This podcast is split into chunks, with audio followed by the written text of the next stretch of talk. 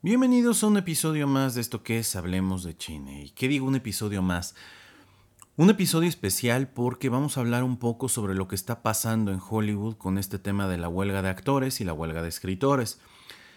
He visto muchos eh, memes al respecto, principalmente con Fran Drescher, y la verdad es que pues es algo preocupante eh, digo, no es que esto te vaya a afectar en tu economía diaria, o igual y sí, ya lo veremos, pero creo que es importante porque eh, quienes escuchan y siguen este podcast de Hablemos de China ya desde hace algún rato, sabrán que eh, la industria está empezando a sufrir cambios derivado del streaming, que ya lleva un buen rato, derivado de la pandemia y ahora derivado de las inteligencias artificiales que se están desarrollando.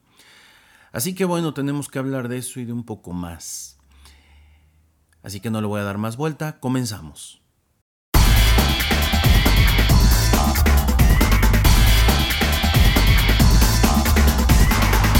Mi nombre es Warner y soy fanático del cine como tú lo eres. Desde la pandemia tiene un rato que no visito el cine con la frecuencia que yo quisiera. La pandemia prácticamente en 2023 se declaró terminada, pero antes de eso ya podíamos asistir a las salas de cine. Y siéndoles muy honesto, mis hábitos de consumo de cine, al igual que los de muchos de ustedes, cambiaron.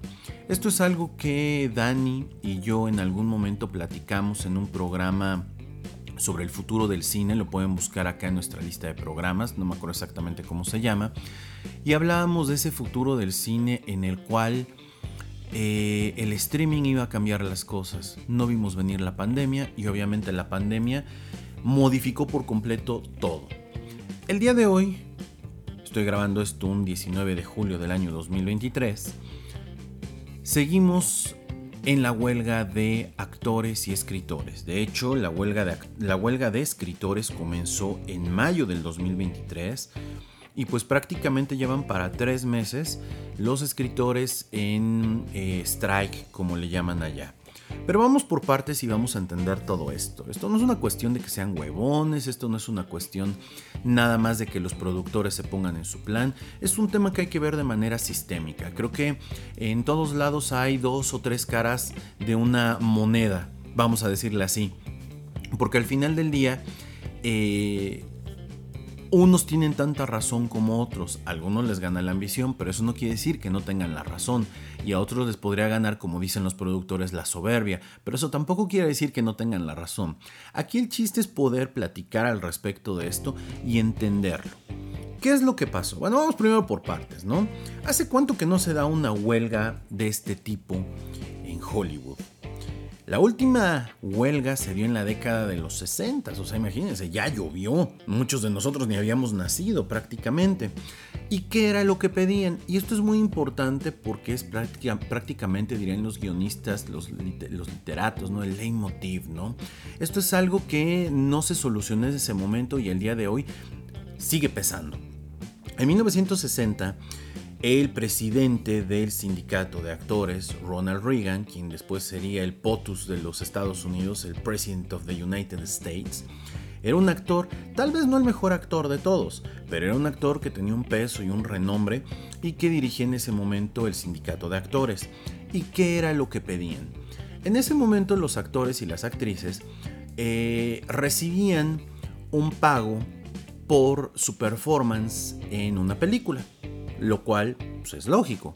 Sin embargo, se dieron cuenta que la mayoría de las casas productoras em, les habían dado un pago, vamos a suponer, te pagaban 100 mil, pero esa película se volvió un éxito. Y al volverse un éxito esa película, lo que sucedía es que ellos no recibían regalías, es decir, ellos solamente reciben un pago y esa película podía ser exhibida muchas veces y posteriormente con la aparición de la televisión y que todos tenemos una televisión en casa, pues no recibían regalías porque ese producto cinematográfico ahora se proyectaba en la tele.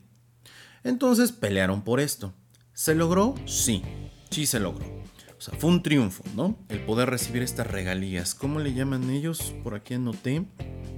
Este, tienen un nombre. Eh, no son royalties. No son royalties. Ahorita les digo cómo le llaman. Deberían ser royalties, pero no le llaman así. Las residuales, porque inclusive van a ver, eh, si están siguiendo esto de la huelga, que muchos de los actores y muchos de los guionistas ponen las residuales, ¿no? Entonces, bueno, de la década del 60 al 2023, esto no había sido problema. Es decir, si tú estrenabas Jaws, Tiburón, en el cine, los actores recibían su lana por haber actuado en la película. Pero si esa película era un éxito, la película se convertía en un, VH, en un Betamax, en un VHS, posteriormente en un DVD, posteriormente en un Blu-ray posteriormente en algo digital. Y ahí es donde voy a hacer una pausa, porque entre Betamax, VHS, DVD y Blu-ray, fíjense, algo que creo que la mayoría nos ha dado cuenta, sobre todo la gente muy joven. Tú cuando ibas a la tienda, a Mix Up, comprabas una película, comprabas un CD y todo ese dinero que se vendía por CD eran regalías que iban a llegar a ese artista, a esa compañía y se iban a repartir de manera equitativa entre todos los involucrados, en el caso de Hollywood porque eso fue lo que se negoció en la década del 60. Sin embargo, o sea, para muchos de nosotros es, no manches, estabas lleno de Blu-rays, de DVDs, de esto, de aquello, ¿no? O sea, no hay dónde almacenar tanto porque el ser humano no tiene llenadero, somos consumistas por naturaleza. Pero, ¿qué fue lo que pasó? Las cosas cambiaron. Y resulta que ahora todos ustedes han tenido obligados, porque esa es la realidad, obligados, la industria nos hizo girar y nos dijo, ¿te acuerdas que antes comprabas eh, productos físicos? ¿Qué crees?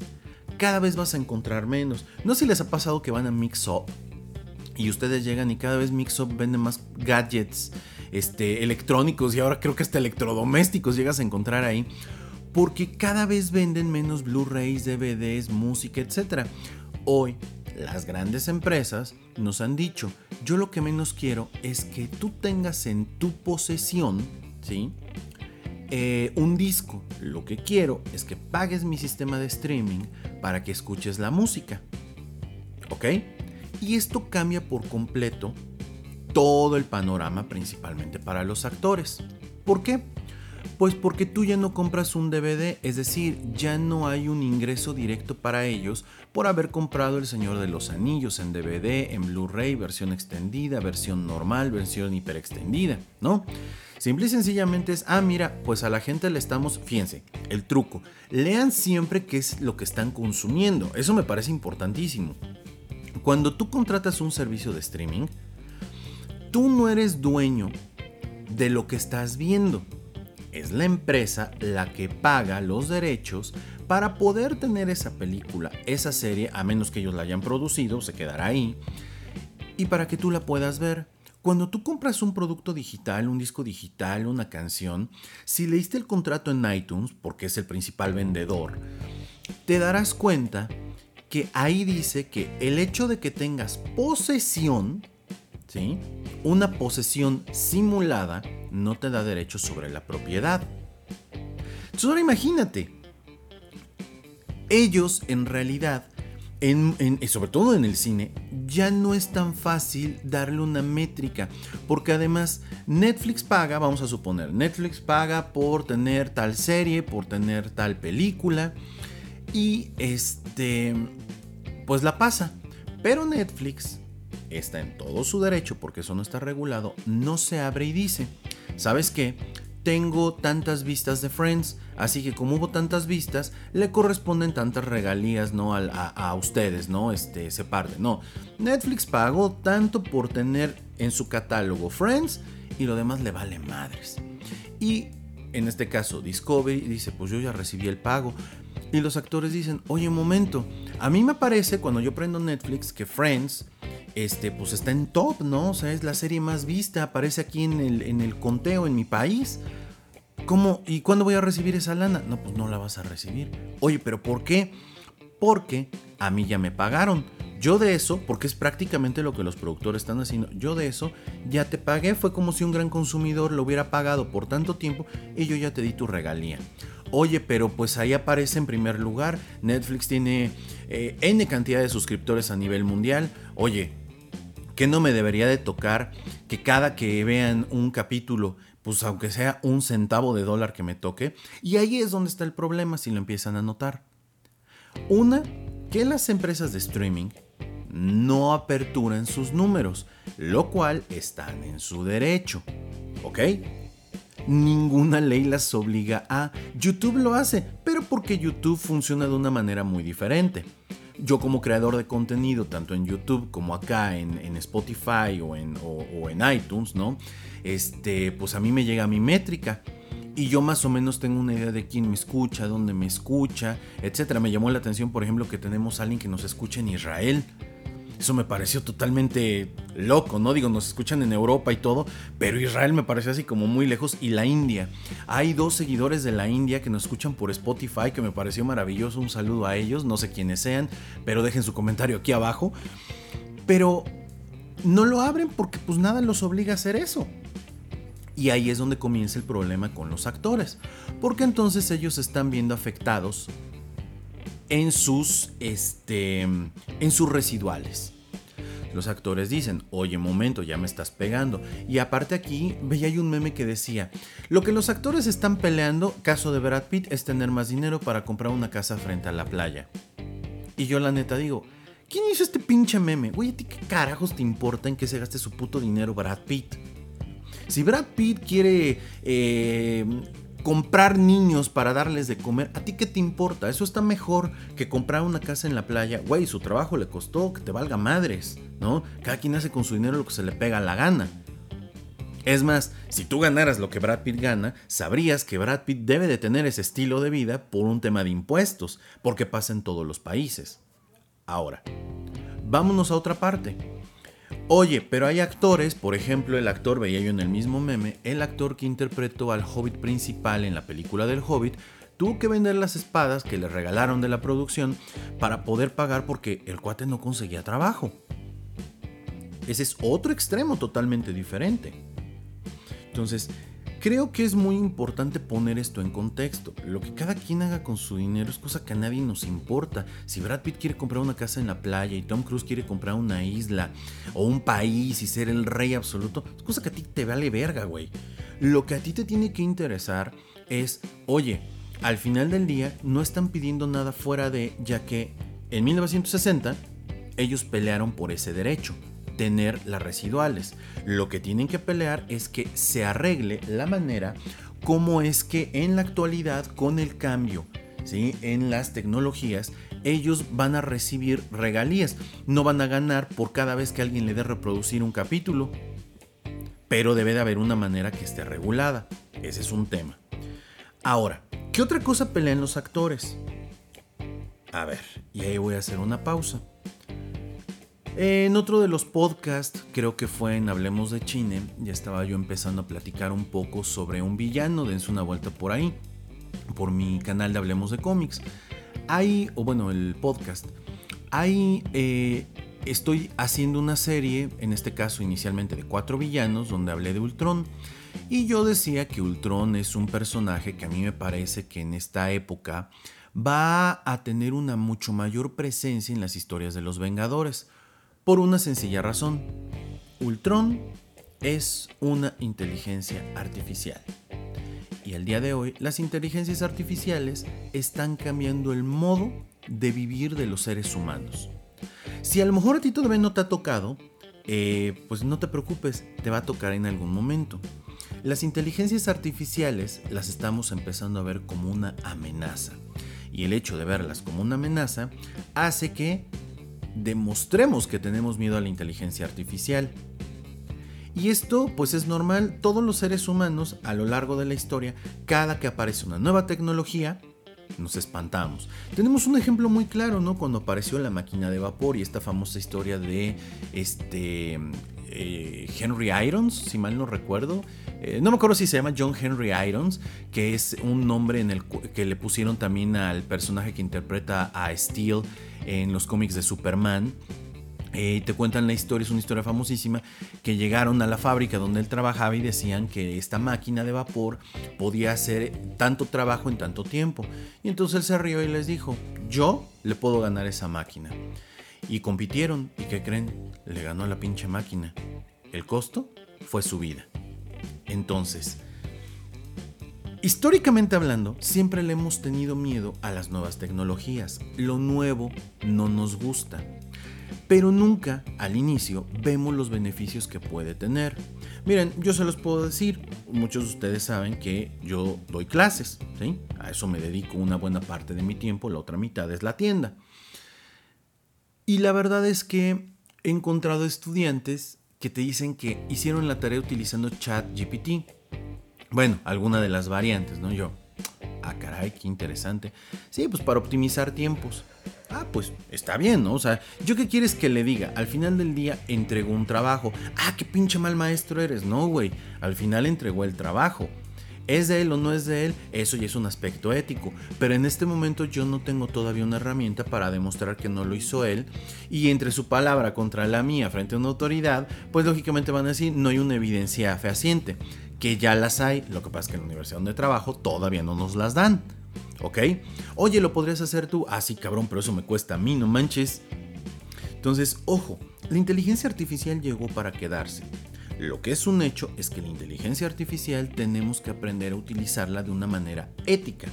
Y este es uno de los grandes problemas. Imagínense ustedes, díganme el mejor actor que ustedes consideren. Al Pacino, Robert De Niro, el que ustedes me digan. Imagínate que ese actor muere, Dios no lo quiera. Y de repente se le ocurre a Universal, a Paramount, a, Warner, ¿sí? se les ocurre a estas productoras el, oigan, ¿qué les parece si hacemos la película, la biopelícula de Robert De Niro? Ah, cabrón, pero pues ya se murió, ¿qué actor? No te preocupes. Tenemos aplicaciones tipo deepfake, ¿no?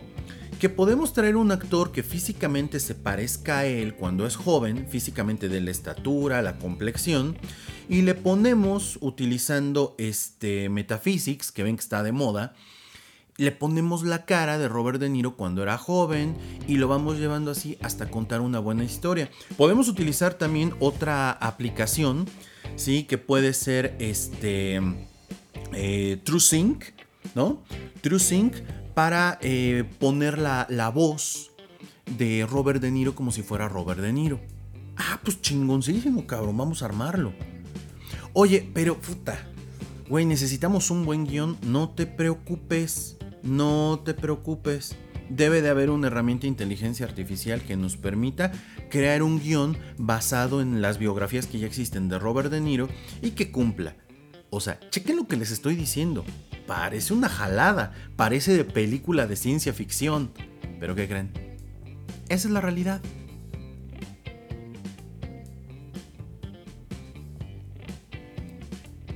Qué buena pausa dramática acabo de hacer. De hecho, le tuve que poner pausa a la grabación porque estoy lavando mi ropa y tuve que ponerle suavitel. en fin, esa es la realidad de hoy. ¿Vamos a detener eso? Te exhorto a que salgas a la calle a detenerlo. Yo más bien lo que te invitaría a ti y a todo el mundo es, oye, si ya sé que eso está pasando, empezamos a ver los primeros bocetos, eso me implica que yo me prepare más. Eso me implica a que yo sea más cabrón de lo que ya existe. Porque eso en algún momento me va a tocar a mí en mi profesión. Miren, ojo con esto, por eso les decía, parece que eso no nos va a tocar. ¿Qué te parece si te digo que eres abogado?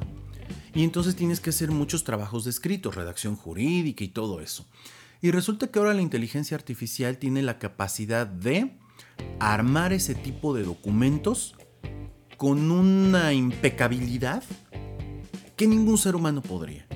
Eso quiere decir que tu trabajo vale madres. Y muchos me dirán, no, no es cierto, yo soy reemplazable. Cabrón, en una empresa todos somos necesarios, pero nadie es irreemplazable.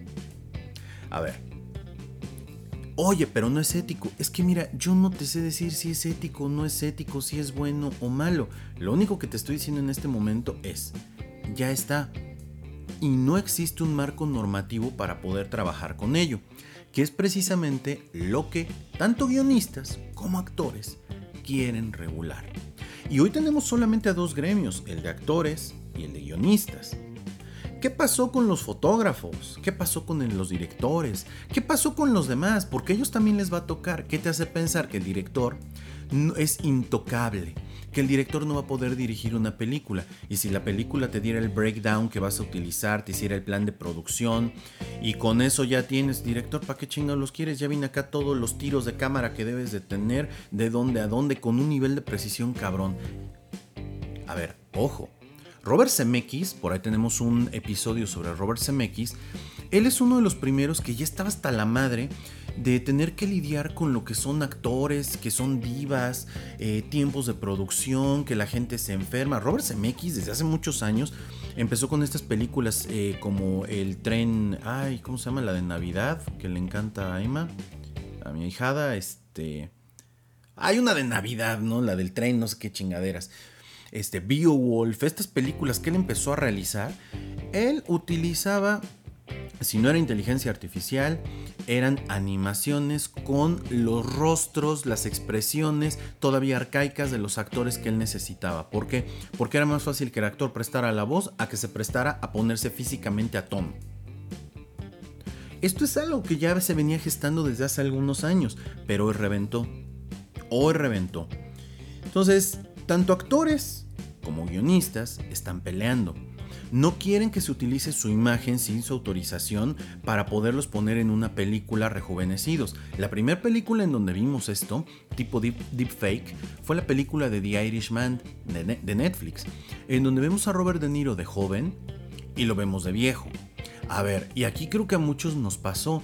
Em, nuestro ojito humano nota cuando estás viendo una película y la sincronización de los labios con la eh, traducción a tu idioma no empata y entonces en ese momento se, se rompe la magia de lo que estás viendo, la película, la serie en esa película de The Irishman nominada al Oscar. Es una buena película, no lo voy a negar, es una buena, adaptador, una buena adaptación del libro, que va del libro del hombre que va a pintar casas, creo que ese se llamaba el libro. Es una gran adaptación, es una buena película, buenas actuaciones. Sin embargo, yo nunca entré en la película por una sencilla razón. Robert De Niro no se veía real. No sé si ya vieron este eh, video que se volvió viral de una mujer en Estados Unidos que se sube a un avión. Es un video que llama mucho la atención porque se sube al avión y de repente pide bajarse del avión y empieza a decir toda alterada que la persona que está al lado de ella o con quien estaba hablando no era una persona real. Miren, Miren, táchenme de, conspiranoico y paranoico, no va a ser a lo mejor una jalada. Pero ¿qué te hace pensar, no? Que si ya existen las inteligencias artificiales, ¿no? Como para escribir, para hacer películas, para un deepfake, ¿qué te hace pensar que no ya hay eh, esas madres, ¿no? Este, inteligencias artificiales caminando al lado tuyo con un alto nivel de copycat, de ser humano? y pues que de repente te das cuenta que son inteligencias artificiales porque platicaste con ellos y te das cuenta que no es real. Porque el ojo humano se da cuenta de eso. Digo, es así como un comentario muy sacado de contexto, muy jalado de los pelos, pero al final del día considero yo que, pues, la película de The Irishman, pues a mí no me metió porque pues yo veía que algo no me cuadraba. ¿Ok?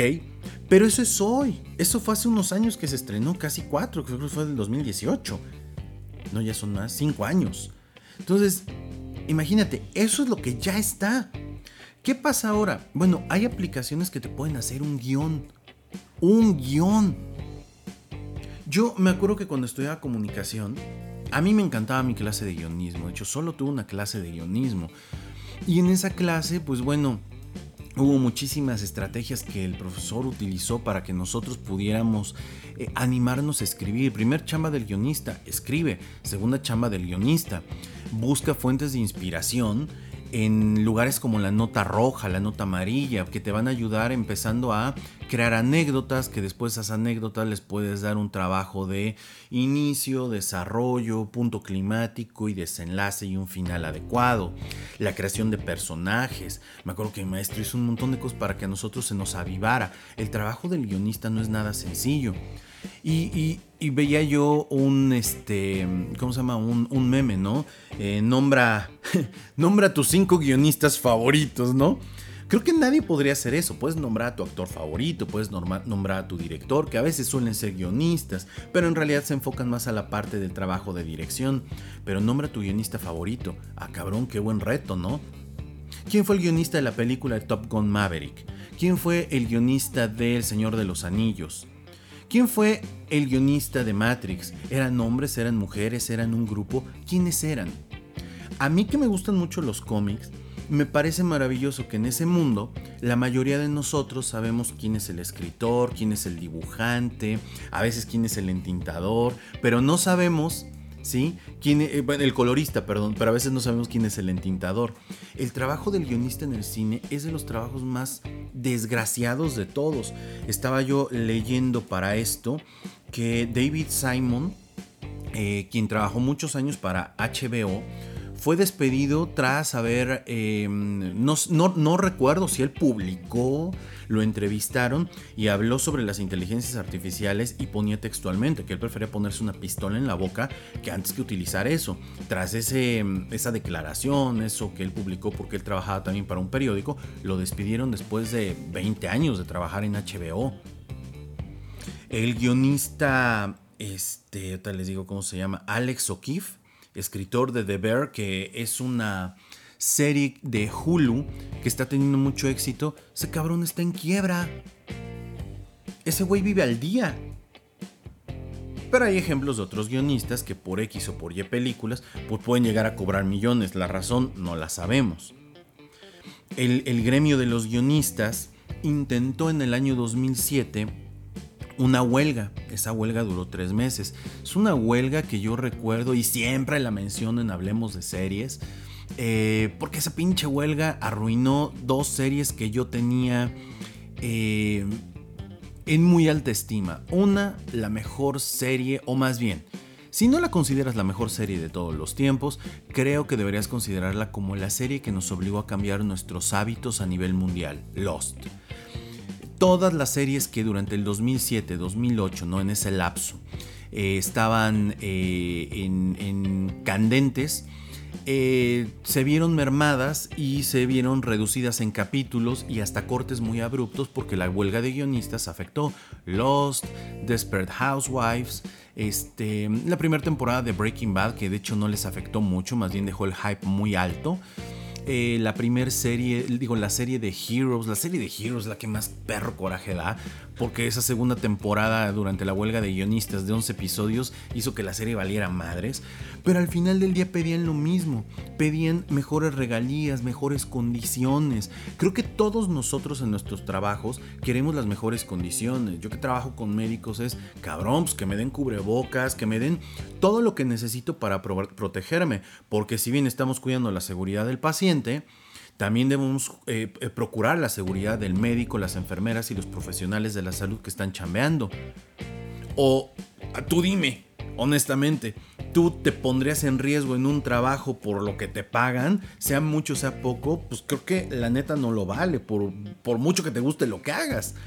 Entonces, los actores y los guionistas no están pidiendo nada fuera de este mundo, pero esa es una perspectiva. Vamos del otro lado. Vamos del lado de los productores. Ah, los productores la verdad es que han perdido piso. Eh. Los productores han dado declaraciones donde tú extiende la huelga lo más que puedas y deja que los guionistas se queden sin casa. Cuando se queden sin casa van a ceder. A ver, muchos dicen, ah, eso está mal. A ver, oye, esa es una manera en la cual ellos están tratando de defenderse. Que, a ver, vamos a, vamos a ver, ¿qué es lo que quieren los, los, em, los dueños del balón, ¿no? Los dueños del film. Lo que quieren, como todo dueño del film, es seguir haciendo dinero y que el negocio sea rentable. Pero creo que han exprimido a la gallina de los huevos de oro demasiado. Más bien tendrían que empezar a plantear cómo generar condiciones equitativas. ¿Para qué? A ver, vamos a ser bien honestos. Que un actor gane 20 millones de dólares por una película y un guionista gane 100 mil dólares, me parece muy desproporcionado porque al final del día el guionista es el que pone la historia. Y la chama del guionista, para quien no sepa, es una chama que comienza desde la preproducción y generando todos los drafts todas eh, las versiones de un guion antes de que se produzca. Además, durante la producción, el guionista tiene que ir haciendo adecuaciones. Porque, oye, llovió, la locación se echó a perder, hay un tsunami, bla, bla, bla. Oye, ¿qué te parece si adecuamos y el guionista entra en la chamba? Y aún en postproducción, cuando está trabajando el editor haciendo los cortes, dice, oye, estoy atorado en esto y viene el guionista y hay que hacerlo. O sea, el trabajo del guionista no solamente es hacer el guion chingue su madre, me desaparezco. El guionista se involucra mucho a lo largo de la historia para dar coherencia y sentido. Es como un continuista pero de lo escrito. Entonces, creo yo que pues deberían de pelear también ya no solamente los revenues, sino por ejemplo el tener que el pago por proyectos de guiones pues sea más equitativo. Al final del día los guionistas son freelancers. ¿no? Así que son come cuando hay, ¿no? Cuando vendes. Un guionista que vendió un guion el día de hoy probablemente no tenga trabajo hasta dentro de 6 o 7 meses. Y eso sí mueve bien sus cartas, se vuelve importante, los mismos directores lo invitan, qué sé yo. Hay guionistas que son los de siempre. Es como la gente de la música en las películas, ¿no? Este, al final traigan a Williams, ¿no? Este, porque ese güey es el que siempre salva todo. Entonces es muy importante que haya condiciones de equidad. Hoy veo los memes sobre Fran Drescher, ¿no? Haciendo alusión a aquel episodio en La Niñera donde por accidentes del destino se mete en una huelga de actores de la industria de los Tony. Bueno, de los Tony, no, perdón, de la, eh, de la industria del teatro musical o del teatro. Y se ve como meme, pero ¿saben que Yo no lo veo mal. Al final del día, los sindicatos existen para procurar las mejores condiciones para todos los trabajadores y que no haya abusos. Ahora, otra vez y regresando a los productores. Los productores pues deben de entender que si bien inteligencia artificial existe, siempre vas a necesitar gente que opere. Esto es como en la eh, automatización de las fábricas. En una fábrica te dicen, perfecto, traemos las máquinas, estas máquinas van a eh, suplir a 10.000 trabajadores, ¿no? Sí, pero al final del día esas máquinas necesitan supervisores.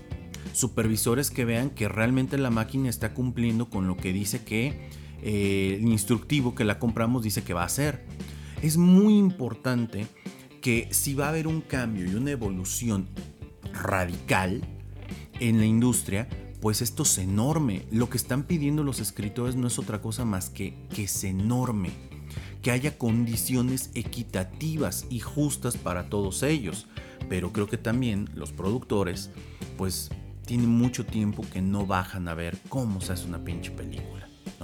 Los productores toman decisiones desde el escritorio y que muchas veces son buenas. Hay por ahí, escuchaba yo, una aplicación que te permite, fíjate nada más, que te permite como productor valorar una idea. Digo, a mí que estoy en el tema administrativo, me encanta eso, ¿no?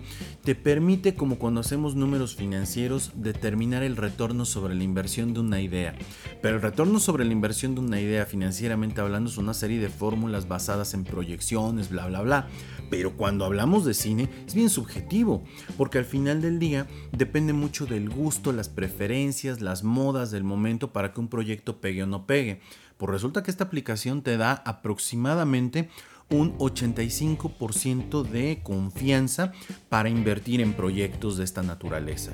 Imagínate que haya películas, vamos a suponer, un lo que el viento se llevó, ¿sale?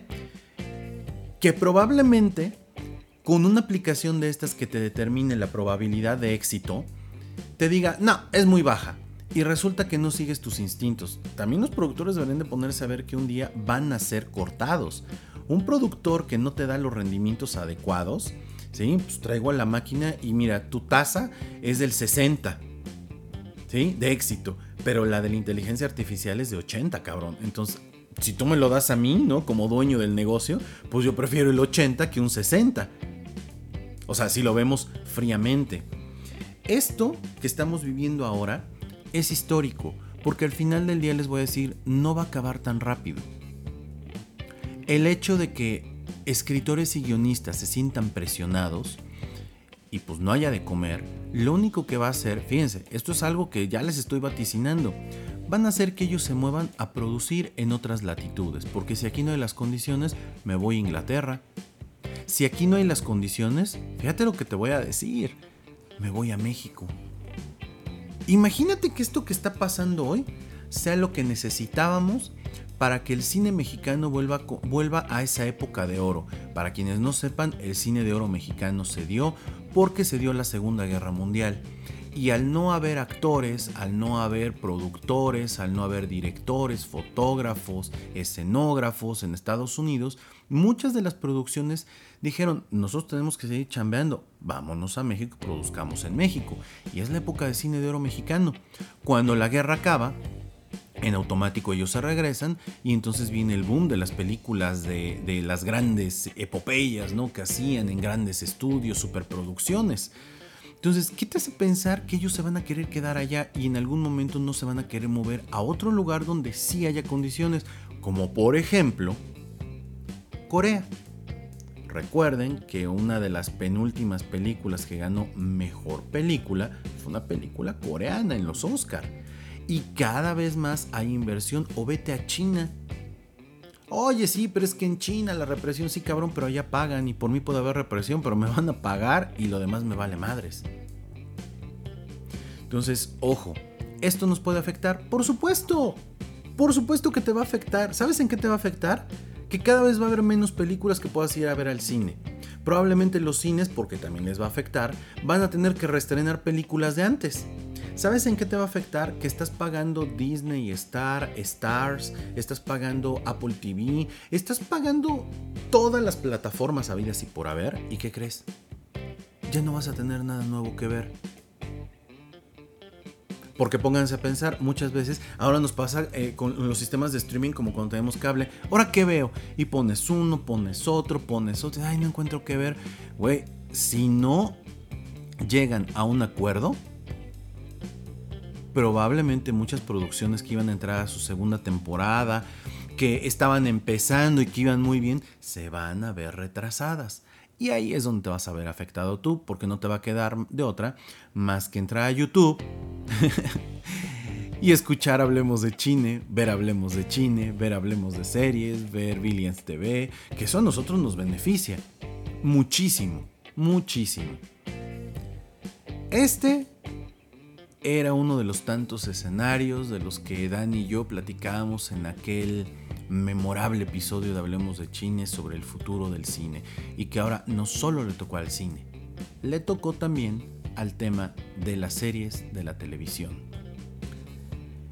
En fin, este es un mundo muy diferente. Año 2023, ya muérete por favor. Es un mundo muy diferente, todo ha cambiado. La pandemia cambió todo, el streaming cambió todo, nuestros hábitos de consumo son otros, la huelga que estamos viviendo es histórica porque esto se puede diseminar a otras áreas y la inteligencia artificial ya está aquí. Más nos vale prepararnos para poder convertirnos en personas competitivas, porque la inteligencia artificial hoy le afecta al cine. Lo más importante de lo menos importante. ¿Qué te hace pensar que no te va a pasar a ti, amigo músico, a ti, amigo abogado, a ti, amigo maestro, que en ese caso me incluyo yo? A ti, amigo emprendedor, a ti, amigo empresario, a ti, amigo eh, evaluador de la calidad. Aguas, ¿eh? Hay que ponernos las pilas. Cuando las barbas de tu vecino veas remojar, dice por ahí el dicho y no sé qué siga, y los que sepan ya sabrán, pues pon a remojar también las tuyas. En fin, esto es un poco del panorama de lo que está pasando con la huelga de actores. En tanto no haya una regulación justa y equitativa, no van a llegar a ningún lado. Que tengan un excelente día. Yo fui Warner y nos vemos en otro episodio de esto que es Hablemos de Chine. Dense una vuelta por Hablemos de Series, ya lo reactivé. Tenemos un primer episodio, El Mariscal. Después vamos a hablar de Succession. Y después vamos a hablar de eh, la historia de los Lakers, eh, la serie esta de HBO Max. Tengan un excelente día. Nos vemos. Chao.